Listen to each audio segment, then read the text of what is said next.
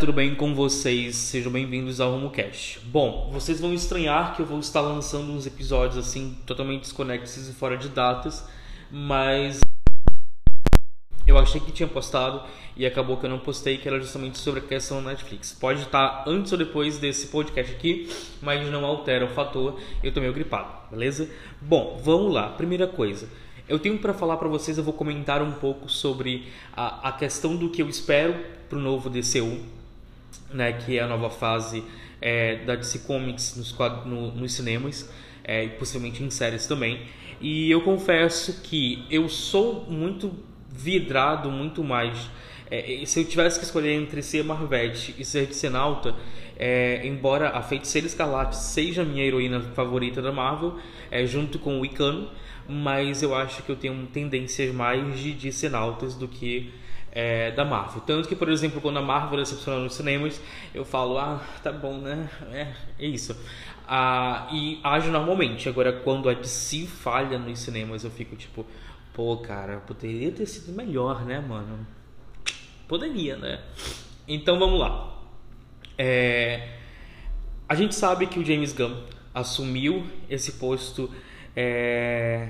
de diretor tudo mais. O James Gunn é um cara conhecido por ter trazido justamente a questão dos Guardiões da Galáxia, que eram uma equipe de super-heróis completamente desconhecida no, nas HQs da Marvel e trouxe eles para ser um fenômeno, porque hoje todo mundo tem é, um carinho enorme pelo Groot, tem um, um, enorme carinho pelo pelo Rocket, conhece quem é Nebulosa, conhece quem é, sabe, conhece basicamente todos os integrantes daquele universo e o que foi impressionante, né? Porque ele conseguiu fazer é, sair da mesmice, sair da rotina de que só existia os Vingadores, né? Então, quando ele foi anunciado na DC Comics, é, eu fiquei tipo já polvoroso. Isso começou lá com o Esquadrão Suicida dele. O Esquadrão Suicida dele é um filme impecável, né? É um filme que tipo assim tem os seus erros sim, mas são erros que não são tão erros assim, ah, né? Então a gente vê que ele teve um acerto ali no Esquadrão Suicida e a gente pegou e falou: opa, pode ser que venha algo muito bom aí é, em, com ele na direção do DCU. Então a gente tem diversas produções, a gente acabou de sair de um fracasso global que é The Flash, que faz parte do, da antiga linha temporal no caso, né? É, viemos também de Shazam, embora tenha conectado na cena pós-crédito ali com a Harcourt, Harcourt, mas eu não sei se vai ser descartado. E a gente ainda vem com Aquaman, né? Com Aquaman é, aí, mas devido ele estar tá sendo esquecido no churrasco, eu acho que ele não vai fazer parte desse novo universo. E aí a gente entra no, no filme que já foi confirmado desse, dentro desse novo DCU, que é o Besouro Azul. O Besouro Azul ele é justamente uh, um, um, herói que eu não vejo muito por aí. Ele é um herói, se não me engano, integrante da Liga da Justiça Jovem ou dos Titãs. Eu vejo mais eles nos Titãs, na verdade. Eu vi a primeira vez o Besouro Azul nos Titãs. Então tem isso também. Uh, e aí a gente entra nesse debate, entra nessa discussão aí de que ele está trazendo. Ontem saiu o trailer e eu acho que foi muito ofuscado é, em relação aos vazamentos que nós temos de Deadpool é, com o Jackman vestido de Wolverine dos quadrinhos, etc. Ah, então acho que foi muito ofuscado porque só aquelas fotos já me deixaram muito hypado para assistir Deadpool 3. Enquanto eu não sei realmente o que esperar. Eu amei a cena de ação, amei que o visual deve estar um pouquinho melhor, né? Mas eu não senti assim Uou, eu vou assistir sim por fazer parte de uma nova fase do DCU. É, vou, vou assistir, mas eu só vou conseguir ter essa impressão depois que assistir o filme. É claro que, como eu falei pra vocês, eu sou mais DC nauta, então eu vou basicamente é, assistir o filme e depois comentar tranquilamente e espero que seja feliz. Mas essa semana, no caso, ontem, né? é, saiu justamente a questão da escalação. O James Gunn ficou louco e saiu falando um monte de escalações. Uh, e, eu confesso que uma das escalações que mais, mais me impactou, que eu fiquei assim surtado, foi a da Mulher de Avião. Mas eu vou comentar um por um, né? É, primeiro a gente tem o, no caso, essas fontes foram baseadas pela Vanity Fair. Nós primeiro tivemos a notícia de que o Nathan Fillion, né, vai inter... Nathan Fillion, ele vai interpretar justamente um Lanterna Verde, que é o Guy Gardner, né, em Superman Legacy, que já é considerado assim antes de estrear o, filme do milênio, como eu já vi algumas, alguns comentando nas redes sociais. Mas eu não vou ficar tão hypado assim porque eu prefiro não ficar tão hypado para depois quebrar minha cara. E nós estamos falando da DC Comics, né? Então vamos lá.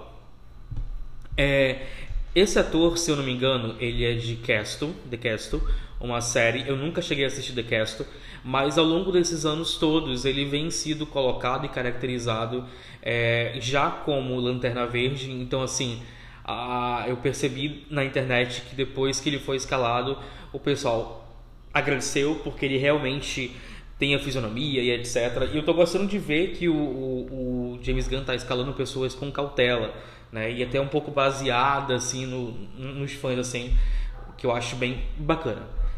O segundo, nós temos o ator Ed Gatege, Ed, Ed, Ed Catege, né? Ele vai ser o Senhor Incrível em Superman Legacy, também segundo a Vanity Fair.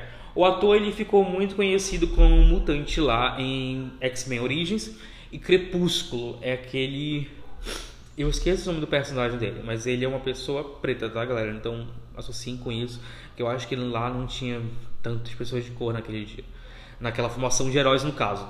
Né? Então a gente tem basicamente isso. E eu vou assim, acho ele um puta ator, inclusive. E até falo, ah, vamos, vamos ver a redenção dele aí, né? Porque em Crepúsculo ele não fez nada de útil. Em X-Men Origins ele também não fez nada de útil. Então vamos, vamos, vamos ver, né?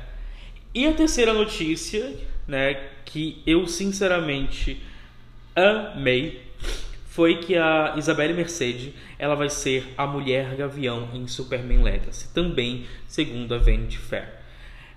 Por que que essa por que que essa notícia me, me agrada tanto? É, eu sou muito fã da Mulher Maravilha, sim. Só que eu acho que falta a Mulher Gavião nesse universo. Eu acho que ela tem uma outra cultura, né? Que a gente vê tanto a Shayera Hall quanto a, a, a a. Eu esqueço o nome da outra, meu Deus. Enfim.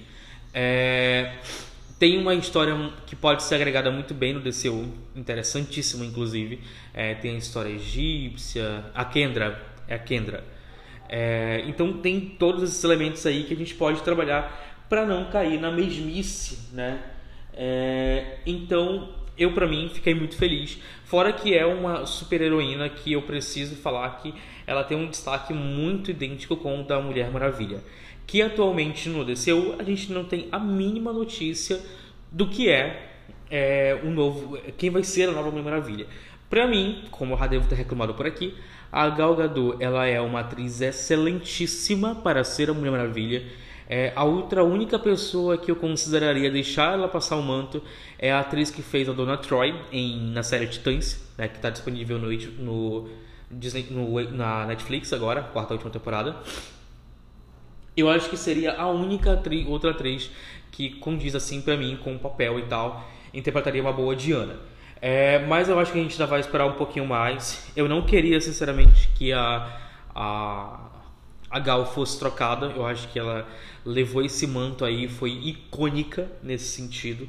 Então não sei se concordo, não sei se vou aceitar muito bem essa questão de ela ser trocada. Então, para mim, existe sim mulheres, eu gosto dessa representatividade mulher aí, justamente porque nós vemos duas mulheres super fodas, super fortes, super decididas e que são símbolos, né? É, de feminino e etc. Então eu estou muito feliz com a Mulher Gavião e porque ela ficou abandonada por muito tempo, cara.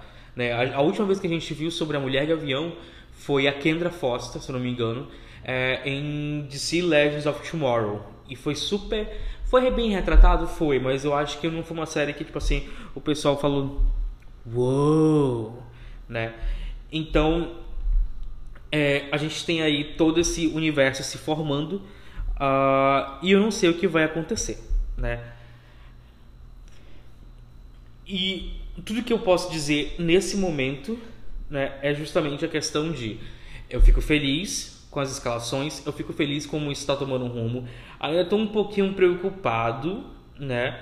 É, com essa questão. E nós tivemos, na verdade, um quarto ator confirmado, que foi o Anthony Carrigan, né, da série que fez Barry. É, ele foi escalado como metamorfo também para o filme. Né? Eu lembro vagamente de metamorfo aí. Então, assim, é, tô feliz sim com essas escalações. A escalação que nós tivemos do próprio ator lá do Superman, né, eu achei ele uma, uma excelente escolha, né? É, não achei não achei ruim.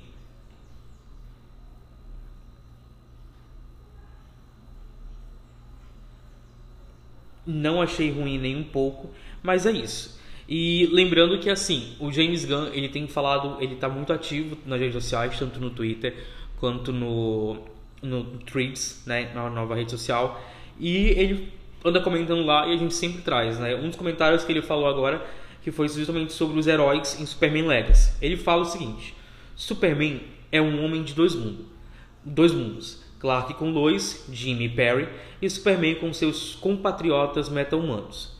Como eu poderia estar, como eu poderia contar uma história completa sobre Clark barra Superman sem incluir todas as áreas da sua vida? Né? E aí a gente entra que a gente vai trabalhar e o que me preocupa é, é basicamente todos os elementos já vão instalar. A gente vai ter Mulher Gavião, a gente vai ter Senhor Incrível, a gente vai ter Metamorfo. Então é basicamente como se todos os heróis eles já estivessem lá naquele universo e não precisasse de uma origem, etc. Até porque a gente vem acompanhando. Eu acho bacana isso pro Superman, porque tá muito cansativo já é, assistir a história de origens do Superman, do Batman. Da Mulher Maravilha eu não vou falar muita coisa porque a Mulher Maravilha é, ela tem poucas histórias, inclusive é, eu acho uma, um totalmente um descaso não ter nada sobre a Mulher Maravilha até agora, a não ser acho que a série de Temíceras lá, que eu nem sei como é, não lembro se está cancelada ou não e etc. Bom, então isso foi o que a gente sabe desse novo universo. Vamos, né, vamos ver como é que vai ficar. É, aí a gente tem ainda aí o, altas escalações ainda. O, a escalação de Jimmy Olsen não saiu ainda, a escalação de Lex Luthor não saiu ainda. Inclusive, ainda agora, o James Gunn, que anda desmentindo muitas fake news por aí, amo inclusive, é, tinha apontado que o, alguém seria o Lex Luthor e ele foi lá e simplesmente falou não, isso não é verídico, etc. Então amo esse quesito dele aí. Lembrando que a, a greve dos roteiristas ainda continua acontecendo e a greve dos atores está prevista para acontecer, então a gente não sabe como vai ficar. Inclusive o James Gunn ele tem é, preparado, no caso, esse elenco todo aí, justamente porque está paralisado o projeto de gravações por devido porque ele apoia a greve dos roteiristas. Então, como os roteiristas estão em greve, ele tirou esse momento para trazer aí o elenco que tá, tipo assim, maravilhoso. E, e eu vi uma piada ontem na internet, inclusive, justamente sobre a questão de... É, que é, Quarteto Fantástico foi anunciado lá em 2020, se não me engano, e até hoje a gente não sabe nem quem vai ser eles. Enquanto James Gunn chegou aqui já trazendo Superman, a Lois, Mulher Gavião, Senhor Incrível, Metamorfo e etc, que eu acho incrivelmente foda. Tudo bem? Bom, então esse é o meu review. Semana que vem eu vou estar assistindo Barbie. Não vou assistir Oppenheimer, porque eu não manjo nada de Oppenheimer. Eu sei que tá tipo uma briga amigável entre Oppenheimer e Barbie, mas eu não vou falar sobre Oppenheimer porque não é uma história que eu cheguei a me aprofundar e etc. Inclusive o Nico falou esses dias que é sobre a bomba atômica e tal, e aí já me interessou. Aí pode ser que eu grave um reviews assim de Oppenheimer, mas principalmente, primeiramente, eu vou falar sobre Barbie, né? Quem diria que eu estaria fazendo um podcast sobre Barbie? E é isso, galera. A gente se vê na próxima. Eu vou estar tomando mais cuidado com o material que eu estou postando aqui para verificar se foi postado ou não. Mas é isso, tá bom? Até a próxima. Não se esqueçam de seguir tanto a minha rede social, RomoCast, a, a Mundos Colidindo. Eu vou deixar na descrição aqui o nome do Twitter, o nome do Instagram. Olha, eu confesso que como eu estou assumindo mais o controle da Mundos Colidindo, eu acho mais prático eu estar tá postando as notícias primeiro no Twitter e à noite quando eu estou mais calmo, menos correria, eu posto alguma coisa é, no Twitter, no Instagram, etc. Então eu estou tanto no Threads quanto no Instagram é, quanto no Twitter. Mas se vocês tiverem que seguir uma conta, sigam no Twitter e na Thread, na Threads que eu basicamente posto simultaneamente agora é, trailers, teasers e um monte de coisa. Tudo bem? Então sigam lá, Mundos Colidindo. E é isso, a gente interage por lá, porque eu, eu tô respondendo por lá e etc. Tá bom? Então até a próxima. Tchau, tchau.